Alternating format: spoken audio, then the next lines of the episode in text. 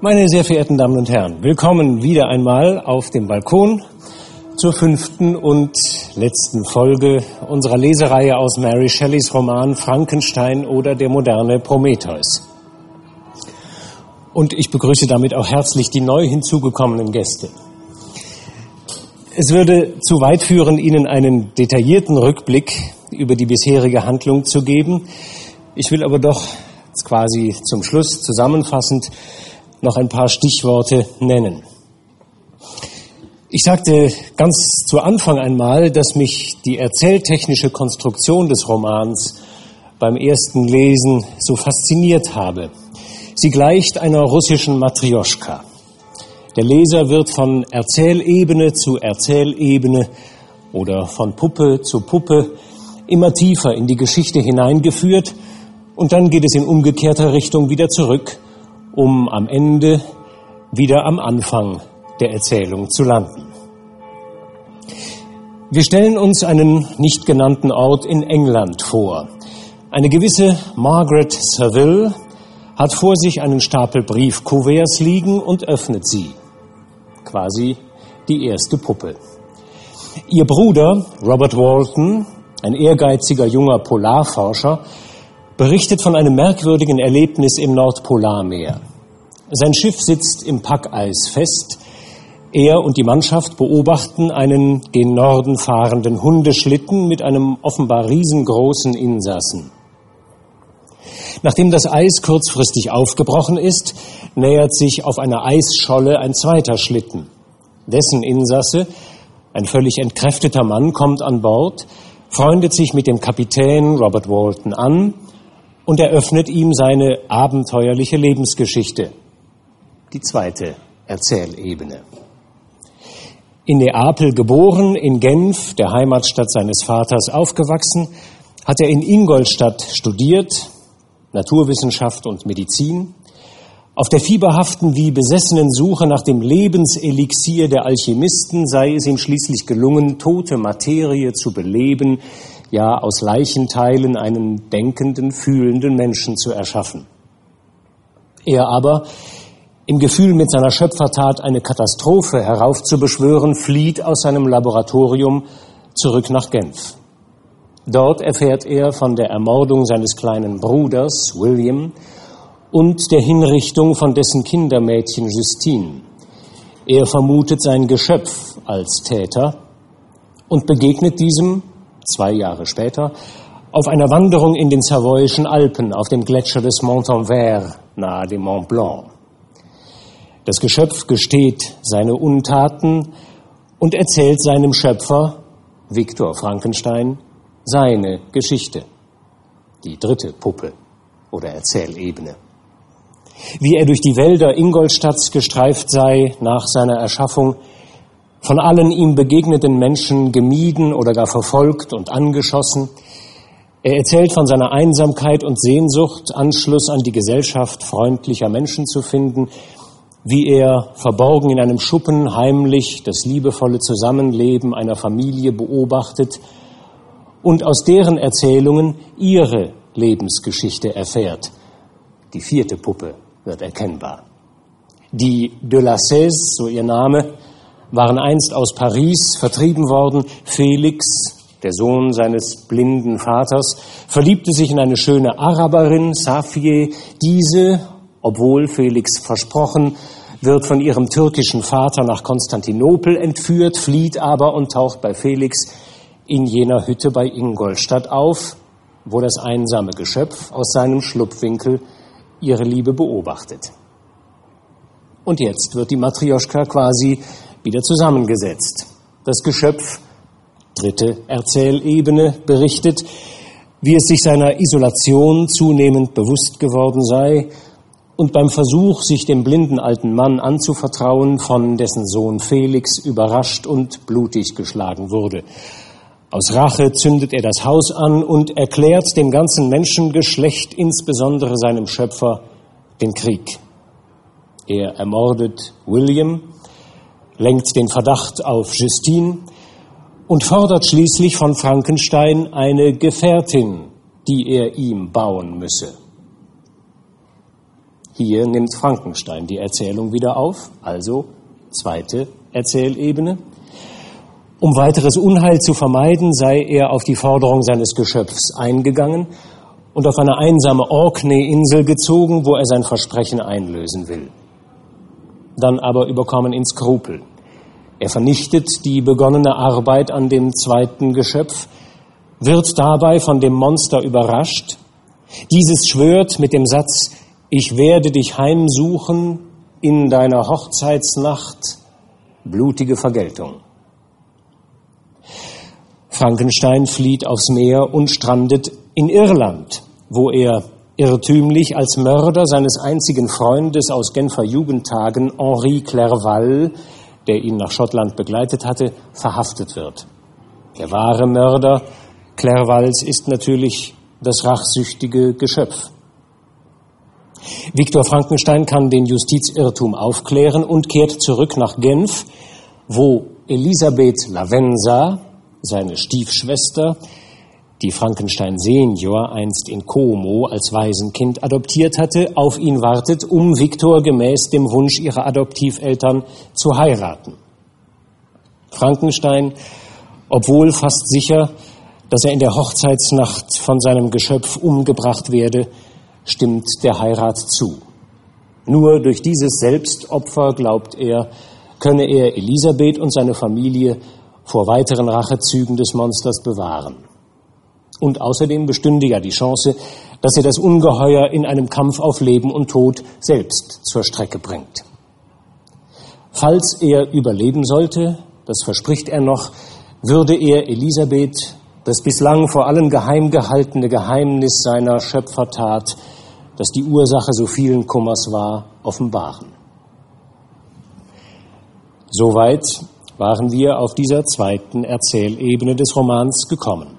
Und dort setze ich auch gleich wieder ein. Zuvor aber noch eine Bemerkung. Es gibt in der literaturwissenschaftlichen Analyse von Romanen ja die kluge Unterscheidung zwischen Erzählzeit und erzählter Zeit, beziehungsweise zwischen Erzählort, meist einem oder wenigen, und mehreren oder vielen Schauplätzen der erzählten Zeit. So auch hier.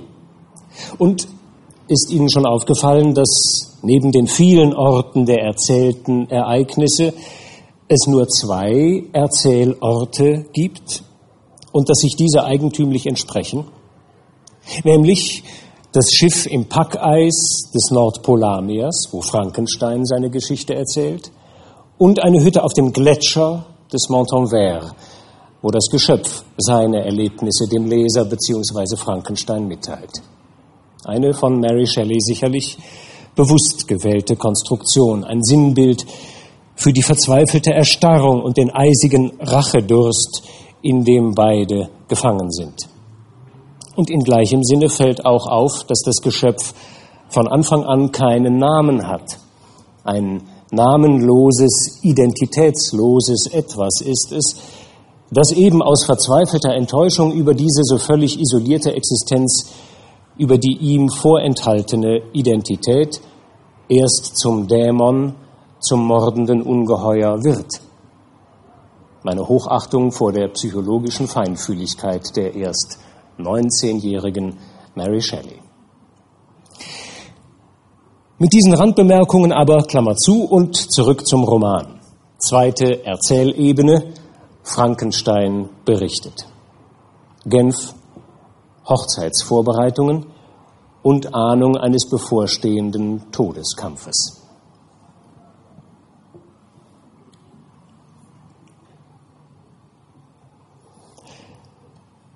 Bald nach meiner Ankunft sprach mein Vater mit mir über die bevorstehende Hochzeit mit Elisabeth.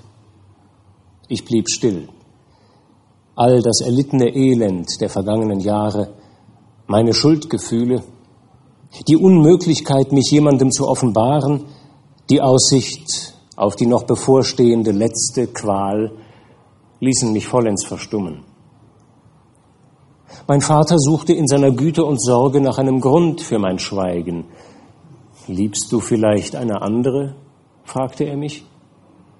Keine andere auf Erden. Ich liebe Elisabeth und sehe freudig unserer Vermählung entgegen, rief ich unwirsch. Lass uns das Datum festlegen. In Zukunft will ich mich im Leben oder Tod nur noch dem Glück meiner Elisabeth widmen. Lieber Viktor, sprich nicht so. Schwere Schicksalsschläge haben uns getroffen. Aber deshalb müssen wir uns nur noch fester an das klammern, was uns geblieben ist, und unsere Liebe von denen, die wir verloren haben, auf die noch Lebenden übertragen. Und sobald die Zeit unseren Kummer gelindert haben wird, werden die Kinder, die euch, so Gott will, geschenkt werden, die ersetzen, derer wir so grausam beraubt wurden. So belehrte mich mein Vater. In mir jedoch tauchte immer wieder die Erinnerung an die furchtbare Drohung auf. Wen wundert es, dass ich seit den Worten meines Feindes, ich werde dich in deiner Hochzeitsnacht heimsuchen, das mir angedrohte Schicksal für unabwendbar ansah. Aber mein Tod schreckte mich nicht, falls damit der Untergang Elisabeths verhindert werden konnte. Deshalb stimmte ich meinem Vater zufrieden und sogar fröhlich zu, als er vorschlug, die Hochzeitsfeier in zehn Tagen stattfinden zu lassen. Die Vorbereitungen für das bevorstehende Fest wurden getroffen. So gut ich konnte, verbarg ich die in meinem Herzen wütende Furcht und ging mit scheinbarer Ernsthaftigkeit auf die Pläne meines Vaters ein, obwohl sie möglicherweise nur meine persönliche Tragödie ausschmücken würden. Durch die Bemühungen meines Vaters hatte Elisabeth einen Teil des Erbes ihres verstorbenen leiblichen Vaters zurückerhalten. Ihr gehörte nun ein kleines Besitztum am Comer See. Wir einigten uns darauf, sofort nach den Feierlichkeiten zur Villa Lavenza zu reisen, um die ersten Tage unseres Glücks an dem herrlichen See zu verbringen. Unterdessen ergriff ich jede Vorsichtsmaßnahme, um mich für den Fall zu rüsten, dass mein Feind offen über mich herfallen sollte. Ständig trug ich Pistolen und einen Dolch bei mir und war stets auf der Hut, nicht in einen Hinterhalt zu geraten, auf diese Weise verschaffte ich mir etwas mehr Gelassenheit. Elisabeth schien glücklich. Aber an dem Tag, der mein Schicksal erfüllen sollte, war sie melancholisch. Und eine Ahnung des Bösen ergriff von ihr Besitz. Vielleicht dachte sie an das schreckliche Geheimnis, das ich ihr am nächsten Tag zu offenbaren versprochen hatte. Mein Vater jedoch war außer sich vor Freude. Nach der Zeremonie versammelte sich eine große Gesellschaft im Haus meines Vaters. Man kam überein, dass Elisabeth und ich unsere Hochzeitsreise auf dem Wasser beginnen, die Nacht in Evian verbringen und am darauffolgenden Tag weiterfahren sollten. Der Tag war schön, der Wind günstig, alles lächelte zu unserer hochzeitlichen Einschiffung. Es waren, so dachte ich, die letzten Augenblicke meines Lebens, in denen ich ein Glücksgefühl genießen durfte. Wir kamen schnell voran und genossen die Schönheit der Landschaft. Einmal nahm ich Elisabeths Hand. Du bist traurig, mein Liebling? Ach, mein lieber Viktor, erwiderte sie, es gibt nichts, so hoffe ich, was dich noch bekümmert. Aber etwas flüstert mir zu, ich solle der Zukunft, die sich vor uns eröffnet, nicht zu sehr vertrauen. Aber ich will nicht auf eine so unheilvolle Stimme hören. Sieh nur, wie schnell wir dahin fahren. Dann näherten wir uns dem Halbrund der Berge, die das östliche Ende des Sees abschirmen. Der Kirchturm von Evian reckte sich über die umliegenden Wälder empor. Es war gegen acht Uhr, als wir an Land gingen. Wir unternahmen einen kurzen Spaziergang am Ufer und erfreuten uns am Anblick des Sonnenuntergangs. Dann zogen wir uns ins Gasthaus zurück und genossen den Ausblick auf den herrlichen See, die Wälder und die Berge, die in der Dunkelheit kaum mehr erkennbar waren. Während des Tages war ich ruhig gewesen, Aber sobald die Dunkelheit der Nacht die Dinge zu undeutlichen Schemen verzerrte, stiegen tausend Ängste in mir auf. Meine Rechte umklammerte die Pistole, die ich an meiner Brust verborgen hatte. Ich wollte mein Leben so teuer wie möglich verkaufen und so lange kämpfen, bis ich oder mein Gegner tot wäre. Elisabeth beobachtete meine Aufregung mit furchtsamer Schweigsamkeit. Dann endlich sagte sie, was ist es, das dich bewegt, Viktor? Was befürchtest du? Oh, ruhig, ruhig, mein Liebling, erwiderte ich. Diese Nacht noch, dann wird alles gut sein. Dann aber fiel mir plötzlich ein, wie furchtbar der von mir erwartete Kampf für meine Frau mit anzusehen sein musste. Also bat ich sie inständig, sich zurückzuziehen. Sie ließ mich allein, und ich ging noch einige Zeit in den Korridoren des Gebäudes auf und ab. Ich untersuchte jeden Winkel, der meinem Gegenspieler als Versteck hätte dienen können. Allerdings fehlte noch jede Spur von ihm, und ich begann schon zu glauben, ein glücklicher Zufall hätte ihn an der Ausführung seiner Drohung gehindert, als ich plötzlich einen schrillen, grässlichen Schrei hörte. Er kam aus dem Zimmer, in dem Elisabeth verschwunden war. Und im selben Augenblick durchzuckte mich die ganze Wahrheit. Noch einmal ertönte ein gellender Schrei und ich stürmte in das Zimmer. Großer Gott, warum sank ich nicht auf der Stelle tot zu Boden? Sie lag, reglos über das Bett geworfen, ihr Kopf hing herab, und die Haare verdeckten einen Teil ihres blassen und verzerrten Gesichtes. Die Würgemale meines mörderischen Feindes traten auf ihrem Hals hervor, und kein Atem kam mehr über ihre Lippen. Während ich mich noch voller Verzweiflung über sie beugte, blickte ich zufällig auf. Vor den Fenstern war es zuvor dunkel gewesen, jetzt aber fiel der fahle gelbliche Schein des Mondes in den Raum hinein. Die Fensterläden standen offen und mich packte unbeschreibliches Grauen, als ich vor dem Fenster jene abscheuliche, grässliche Gestalt erblickte. Ein Grinsen lag auf dem Gesicht des Ungeheuers, und höhnisch deutete er mit seinen teuflischen Fingern auf den Leichnam meiner Frau. Ich lief zum Fenster, riss die Pistole aus meiner Jacke und drückte ab, aber er entkam, da er schnell zurücksprang mit der Geschwindigkeit eines Blitzes davoneilte und sich in den See stürzte. Ich beugte mich wieder über Elisabeth und Ströme von Tränen flossen über ihr weißes, erkaltetes Gesicht. Verwirrung und Entsetzen hüllten mich wie eine Wolke ein.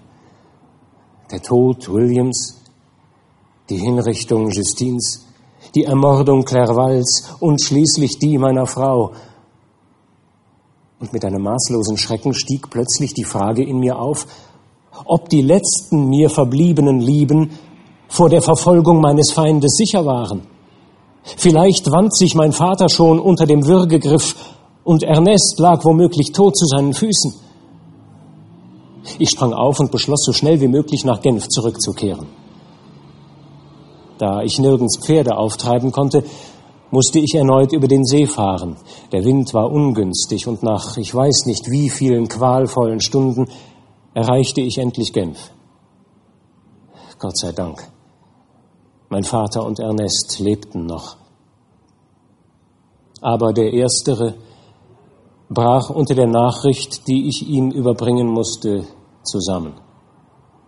Seine Augen starrten ins Leere. Elisabeth, die ihm mehr bedeutete als eine Tochter, die er mit all der Wärme liebte, die ein Mann aufbringen kann, ein Unmensch hatte sie ihm entrissen. Der ehrwürdige, vortreffliche alte Mann konnte das Grauen, das ihn umgab, nicht länger ertragen.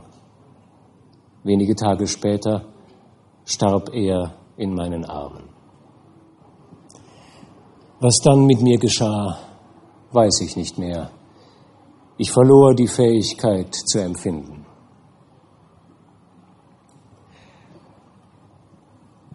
Tatsächlich, nach diesen grauenhaften Erlebnissen versinkt Frankenstein in seelischem Stumpfsinn und wird in eine Irrenanstalt eingeliefert.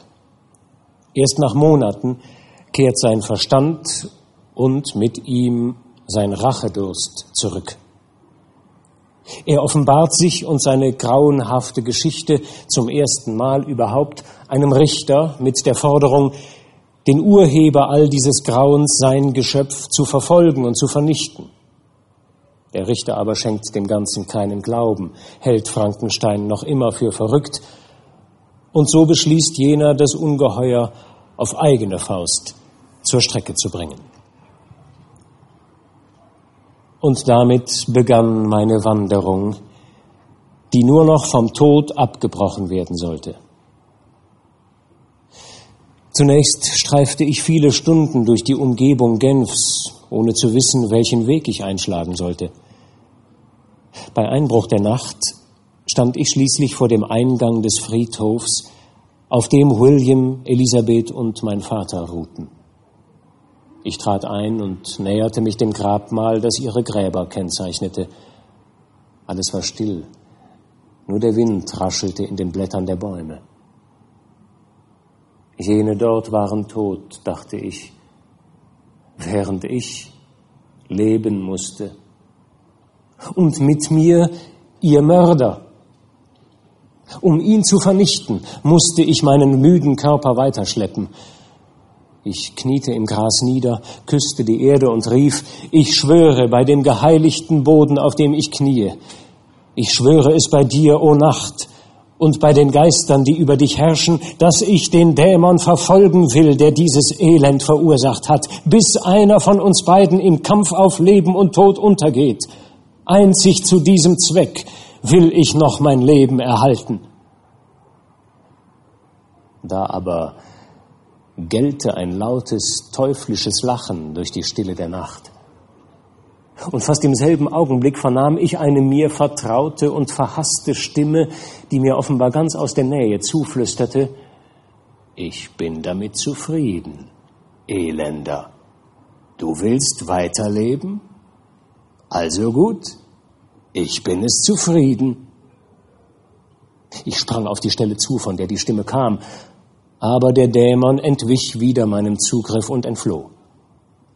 Ich folgte ihm. Zunächst zog ich die Windungen der Rhone entlang, aber ohne Ergebnis. Schließlich tauchte das blaue Mittelmeer vor mir auf. Da sah ich eines Nachts zufällig, wie mein Feind ein Schiff bestieg, das ins Schwarze Meer auslaufen sollte. Ich folgte seiner Spur, und gelangte so bis in die Öde der Tatarensteppe und in die unendlichen Weiten Russlands. Aber jedes Mal konnte der Dämon entkommen. Mitunter verrieten mir die Bauern, die er mit seiner schrecklichen Erscheinung geängstigt hatte, welchen Weg er geflohen war. Manchmal hinterließ er mir auch selbst ein Zeichen, indem er eine Botschaft in die Rinde eines Baumes oder einen Stein ritzte. Meine Herrschaft ist noch nicht zu Ende, las ich.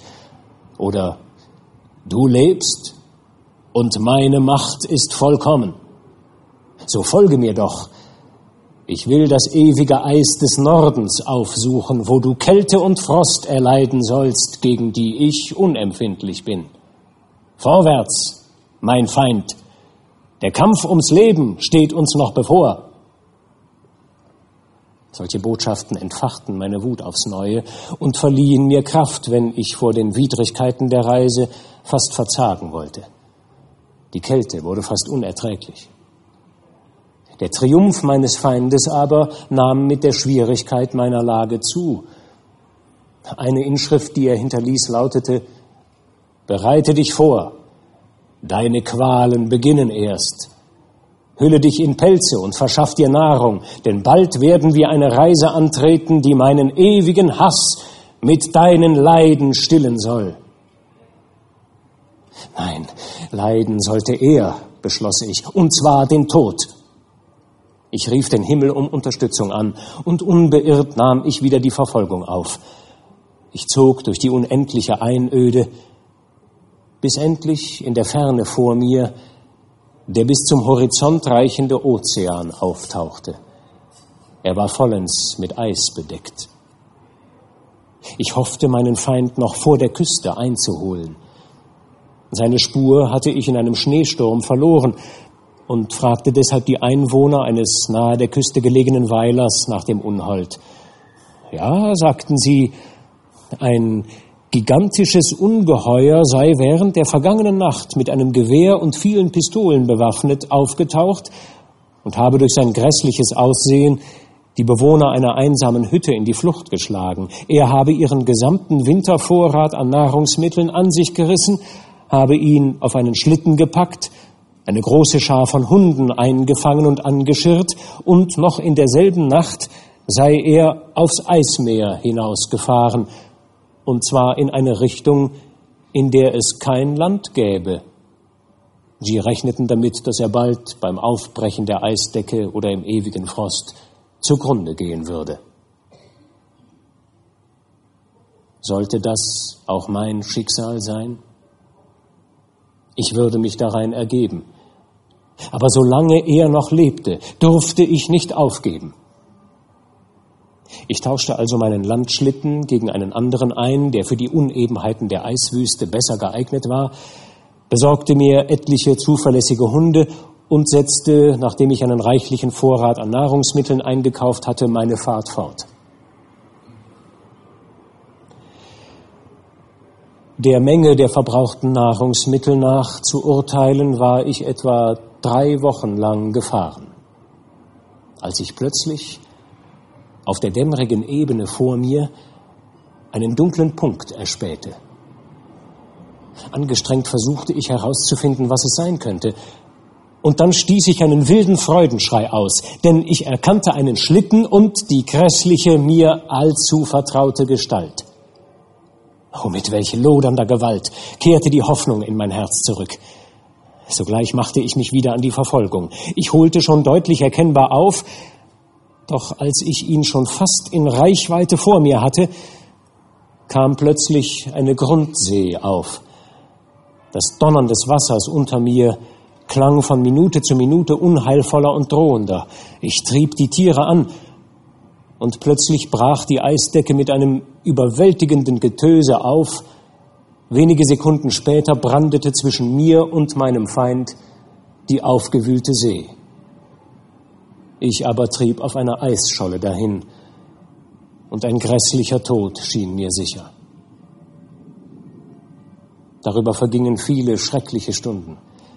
Alle meine Hunde ertranken, bis auf einen, und ich selbst war nahe daran zusammenzubrechen, als ich in der Einöde ihr Schiff vor Anker liegen sah, Mr. Walton. Mit letzter Kraft riss ich ein paar Teile meines Schlittens ab und ruderte auf meiner Eisscholle in Richtung ihres Schiffes. Allerdings fasste ich noch den Entschluss, dass ich sie, falls ihre Fahrt nach Süden ging, bitten wollte, mir ein Boot zu geben, damit ich meinen Feind weiterhin verfolgen könne. Sie nahmen mich an Bord, und nun bin ich also hier. Ohne Ihre Hilfe, Mr. Walton, wäre ich gewiss zugrunde gegangen. Und noch immer fürchte ich den Tod. Aber meine Aufgabe ist noch nicht erfüllt. Ich darf nicht sterben, solange mein Feind weiterlebt. Wenn es aber so kommen sollte, Walton, wenn ich sterben muss, ohne das Monster zur Strecke gebracht zu haben, dann schwören Sie mir, ihn nicht entfliehen zu lassen. Schwören Sie mir, ihn aufzuspüren. Lassen Sie ihn nicht über meine grauenhaften Qualen triumphieren und die Reihe seiner üblen Verbrechen fortsetzen, ich bitte Sie.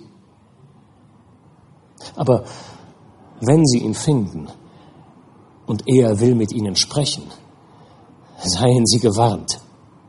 Er ist beredt und vermag zu überzeugen, Einst besaßen seine Worte sogar über mein Herz Gewalt. Trauen Sie ihm nicht.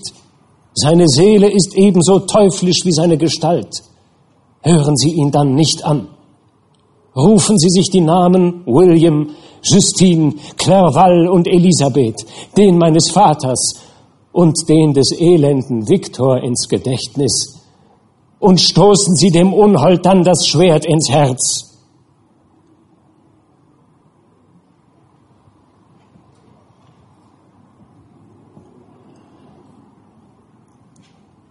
Robert Walton an seine Schwester Margaret Seville in England.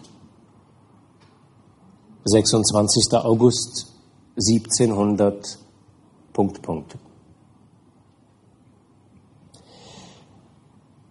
Nun hast du also diese seltsame und ungeheuerliche Geschichte gelesen, Margaret.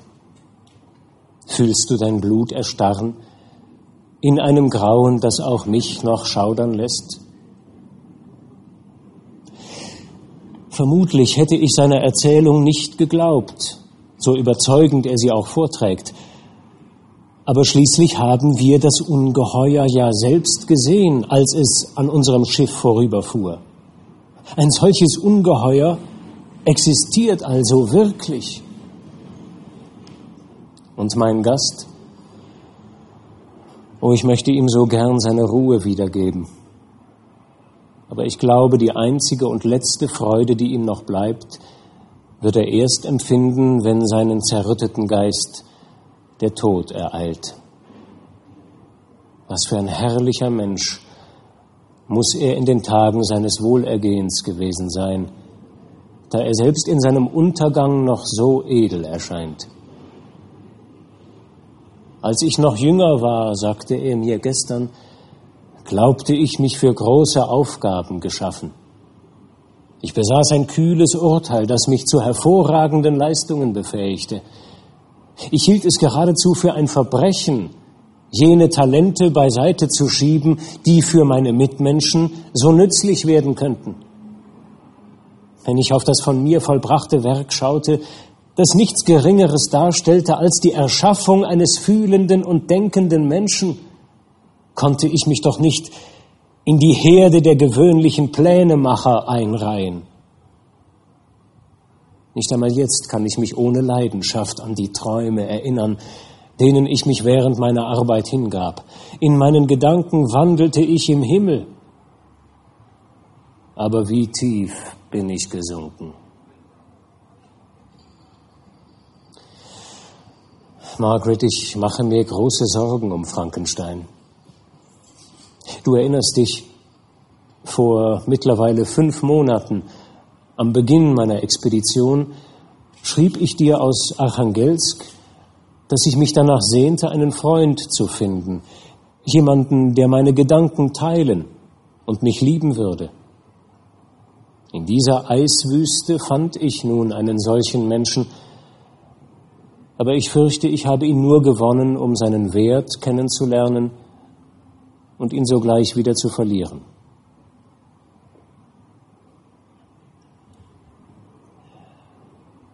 Neunundzwanzigster August. Geliebte Schwester, ich schreibe dir heute von Gefahren umgeben und in banger Ungewissheit, ob ich das geliebte England und dich je wiedersehen werde.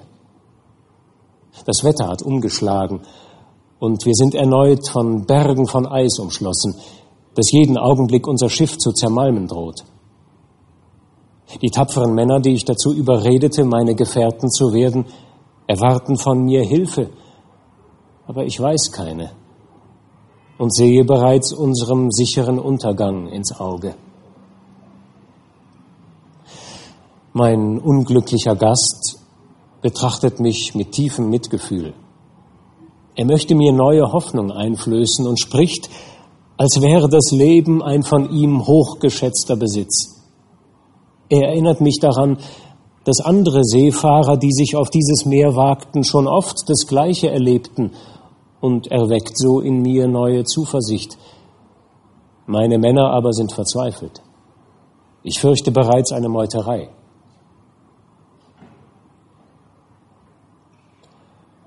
5. September. Margaret, Soeben hat sich hier etwas zugetragen, das ich unbedingt schriftlich festhalten muss, auch wenn es höchst unwahrscheinlich ist, dass dich diese Aufzeichnungen je erreichen.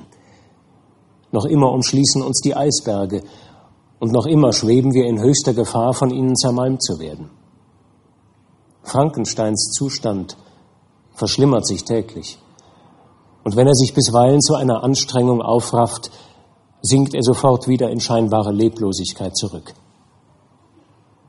Als ich nun heute Morgen am Lager meines bleichen Freundes saß, wurde ich von einem halben Dutzend Matrosen aufgeschreckt, die Einlass in meine Kajüte verlangten.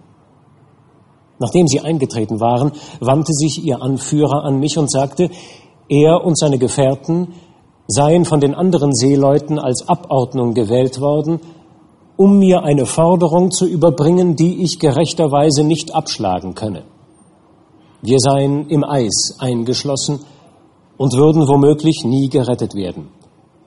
Sie fürchteten aber, dass wenn das Eis doch aufbrechen würde, was durchaus noch möglich sei, ich waghalsig genug sein könnte, die begonnene Fahrt gen Norden fortzusetzen und damit neuerliche Gefahren heraufzubeschwören, nachdem wir gerade erst die gegenwärtige überwunden hätten. Also bestanden sie darauf, dass ich mich mit einem feierlichen Schwur verpflichten solle, sofort Kurs in Richtung Süden einzuschlagen, falls das Schiff freikäme. Ich zögerte mit einer Antwort.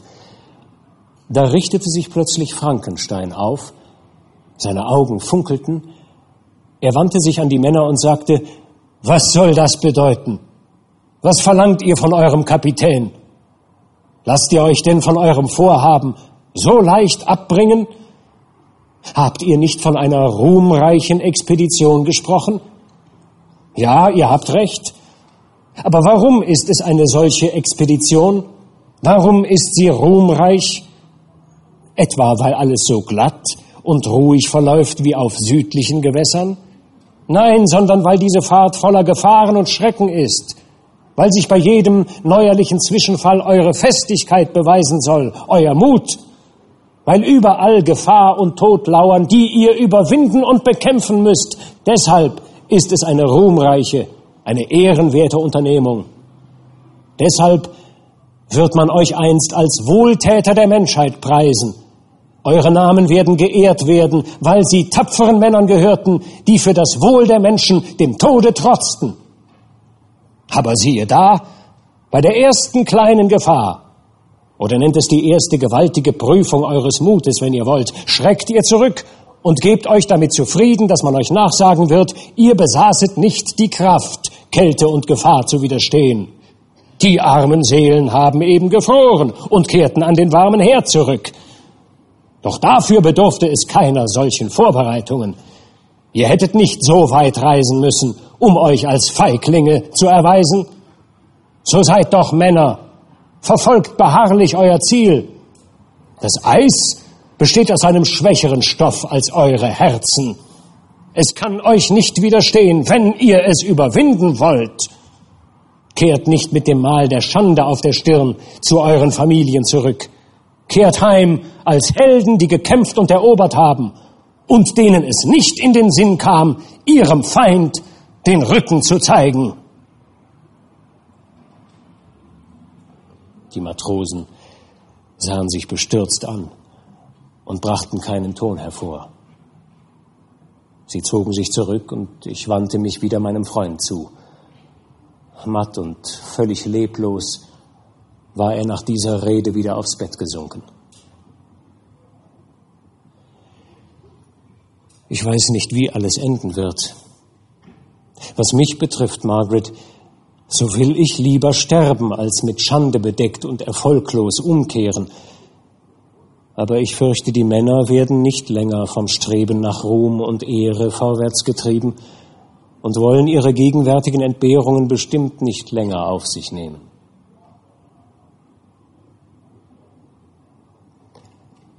Siebter September. Die Würfel sind gefallen. Ich habe der Umkehr zugestimmt. Ohne neues Wissen und enttäuscht kehre ich heim, falls wir nicht vorher untergehen, Margaret.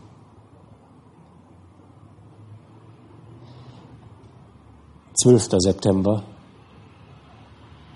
Liebste Margaret, es ist alles vorbei. Ich kehre nach England zurück. Alle Hoffnungen auf Ruhm und neue Erkenntnisse sind dahin. Und ich habe meinen Freund verloren. Ich will mich bemühen, dir alle bitteren Umstände so weit wie möglich mitzuteilen. Vor drei Tagen, am 9. September, begann das Eis sich zu bewegen. Aus der Ferne tönte ein donnerlautes Krachen, als die Eisfläche zu Schollen aufbrach und in alle Richtungen zersplitterte. Die Schollen wurden mit Macht nach Norden getrieben, wo sie sich erneut stauten und verkeilten. Dann sprang vom Westen her eine Brise auf und gestern, am 11. September schließlich, war die See nach Süden frei. Als die Matrosen sahen, dass nun offenbar die Rückfahrt in ihre Heimat gesichert war, brachen sie in lautes, anhaltendes Freudengeschrei aus. Frankenstein, der geschlafen hatte, erwachte und fragte mich nach der Ursache des Tumultes. Sie freuen sich, weil Sie bald nach England zurückkehren werden, antwortete ich. Sie kehren also wirklich um? Ja, ich kann mich Ihren Forderungen nicht widersetzen. Ich muss umkehren. Tun Sie, was Sie für richtig halten. Ich aber werde Sie nicht begleiten. Sie mögen Ihr Ziel aufgeben, meines aber wurde mir vom Himmel vorgeschrieben. Und mit diesen Worten wollte er vom Bett springen, aber die Anstrengung war zu viel für ihn. Er fiel zurück und verlor sofort die Besinnung. Es dauerte lange, ehe er sich erholt hatte. Des Öfteren glaubte ich bereits, er sei gestorben. Schließlich schlug er doch wieder die Augen auf. Sein Atem ging keuchend und er war unfähig zu sprechen. Der Arzt flößte ihm ein Beruhigungsmittel ein und befahl uns, Frankenstein nicht zu stören. Dann teilte er mir mit, dass mein Freund wohl nur noch wenige Stunden zu leben hätte. Mir blieb nichts weiter übrig, als um ihn zu trauern und geduldig zu warten. Ich setzte mich an sein Bett und hielt Wache. Er hatte die Augen geschlossen. Aber dann öffnete er sie plötzlich und bat mich mit schwacher Stimme näher zu kommen. Die Kraft, auf die ich mich immer verlassen konnte, Walton, ist leider dahin. Ich weiß, dass ich bald sterben muss, während er, mein Feind und Peiniger, vielleicht immer noch lebt. Glauben Sie nicht, Walton, dass ich in den letzten Stunden meines Lebens noch immer den Hass und den leidenschaftlichen Rachedurst verspüre, von denen ich früher sprach. Ich fühle mich allerdings gerechtfertigt, wenn ich den Tod meines Gegners ersehne. Er ermordete alle meine Freunde. Er weihte Wesen dem Untergang, die im Gegensatz zu ihm Feinfühligkeit und Weisheit besaßen. Auch weiß ich nicht, wohin sein Rachedurst noch führen mag. Er ist bedauernswert, das gebe ich zu. Aber damit er nicht noch weitere Menschen ins Unglück stürzen kann, muss er sterben. Mein lieber Walton, ich wage es nicht, da Sie ja aus gerechten Gründen nach England zurückkehren wollen, Sie erneut um das zu bitten, was ich für richtig halte. Ich überlasse es daher Ihnen, über diese Argumente nachzudenken und abzuwägen, was Sie für Ihre Pflicht halten müssen. Mich quält zwar der Gedanke, er könnte als Instrument des Bösen weiterleben. Und doch ist diese Stunde da ich jeden Augenblick die Erlösung erwarte, für mich die erste glückliche seit vielen Jahren. Die Geister meiner geliebten Toten sind um mich und ich eile in ihre Arme. Leben Sie wohl, Walton. Suchen Sie das Glück im inneren Frieden und meiden Sie den Ehrgeiz, der uns zu scheinbar hohen Zielen in Wissenschaft und Forschung treibt. Ich bin an meinen Hoffnungen gescheitert. Mögen andere erfolgreicher sein.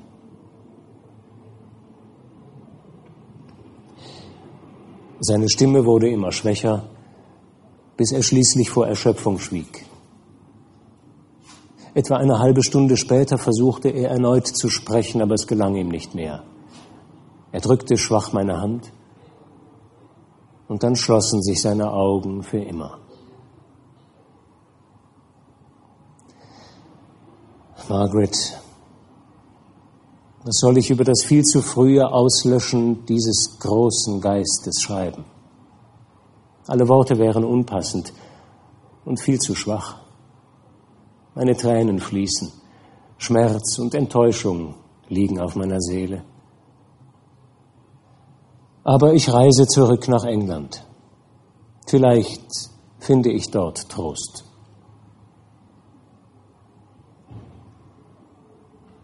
Ich werde unterbrochen. Was bedeuten diese Geräusche? Es ist Mitternacht, der Wind bläst stetig und die Wache an Deck rührt sich kaum. Da, noch einmal. Es klingt wie die Stimme eines Menschen, aber viel rauer. Es dringt aus der Kajüte, in der Frankensteins Leichnam aufgebahrt liegt. Ich muss noch hinübergehen und nachsehen. Gute Nacht, liebe Schwester.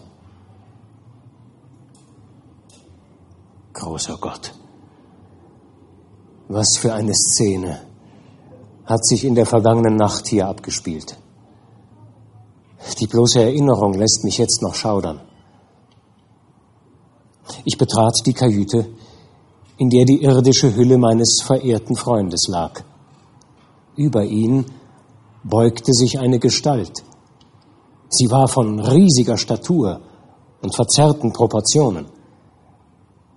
Da sie sich über den Sarg lehnte, war das Gesicht von den langen Strähnen des wildwuchernden Haares verdeckt, ich sah und hörte aber deutlich, wie die Gestalt jämmerliche Laute ausstieß und heftig zitterte. Meinen Eintritt in die Kajüte hatte das Wesen offenbar nicht bemerkt. Dann aber sah es mich, blickte mir eine Sekunde oder zwei entsetzt ins Gesicht und sprang dann mit einem gewaltigen Satz zum Bullauge. Noch nie hatte ich den Anblick eines solch abstoßenden und erschreckend hässlichen Gesichtes gesehen. Ich überlegte krampfhaft, wie ich mich diesem Ungeheuer gegenüber zu verhalten hätte. Schließlich rief ich, es solle stehen bleiben. Das Ungeheuer zögerte und sah mich verwundert an.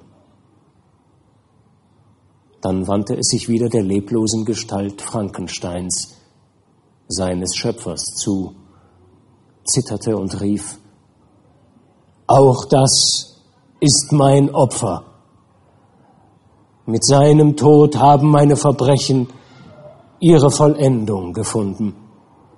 Mein elendes Dasein neigt sich dem Ende zu. O Frankenstein, du großmütiger und selbstloser Mensch, verzeih mir, ich habe alle deine Geliebten umgebracht. Seine Stimme klang erstickt. Mein erster Impuls, der Bitte meines Freundes zu entsprechen und seinen Feind zu vernichten, wurde von einer Mischung aus Neugier und Mitleid verdrängt. Ich näherte mich diesem gigantischen Wesen, wagte aber nicht, ihm noch einmal ins Gesicht zu sehen. Schließlich aber fasste ich mir ein Herz. Ihre Reue ist jetzt überflüssig, rief ich.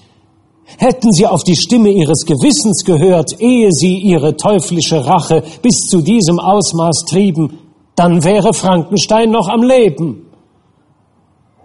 Träumen Sie? fragte der Dämon. Glauben Sie, ich hätte damals keine Qualen und keine Gewissensbisse empfunden? Er dort, er deutet auf den Leichnam, er litt nicht so unter seiner Tat wie ich unter den meinen. Glauben Sie, das Stöhnen Clervals wäre für meine Ohren Musik gewesen? Ja, ich bemitleidete Frankenstein und verabscheute mich selbst wegen dieses Mordes und meiner vorherigen Untaten. Ja, mein Herz war auch für Liebe und Zuneigung empfänglich. Aber als ich entdeckte, dass er, der Urheber meines Daseins und meiner Leiden, noch auf Glück zu hoffen wagte, dass er Freude fand in den Leidenschaften der Liebe, deren Glück er mir vorenthielt, da erfüllten mich ohnmächtiger Neid und Rachedurst. Und als Elisabeth starb, nein, in diesem Augenblick empfand ich nichts. Die Sehnsucht nach Liebe, die auch in meinem Herzen brannte, verkehrte sich in ihr Gegenteil und die Erfüllung meiner dämonischen Bestimmung wurde nun zu meiner einzigen Leidenschaft. Jetzt aber ist es vollbracht. Dort liegt mein letztes Opfer. So sprach der Dämon. Zunächst hatte mich sein Elend gerührt. Doch dann erinnerte ich mich wieder an das, was Frankenstein über die Macht seiner Beredsamkeit und seiner Überzeugungskraft gesagt hatte. Elender, rief ich, warum bist du gekommen, um das von dir angerichtete Unheil zu beklagen? Du wirfst eine Fackel in ein Haus, und wenn alle Gebäude niedergebrannt sind, setzt du dich auf die Trümmer und beklagst die Vernichtung, du Heuchler. Wenn der noch lebte, um den du trauerst, so wäre er noch immer das Ziel deiner verfluchten Rache. Es ist ja nicht Mitleid, was du empfindest. Du klagst nur, weil das Opfer deiner Bosheit deiner Macht entrückt ist. Nein, nein, so ist es nicht, unterbrach er mich. Ich weiß, keine Schuld kann sich mit der meinen messen. Und wenn ich mir das schreckliche Verzeichnis meiner Untaten vor Augen halte, fällt es mir schwer zu glauben, dass ich noch immer dasselbe Geschöpf sei, dessen Gedanken einst mit erhabenen Visionen von der majestätischen Schönheit, der Güte und der Liebe angefüllt waren. Aber so ist es.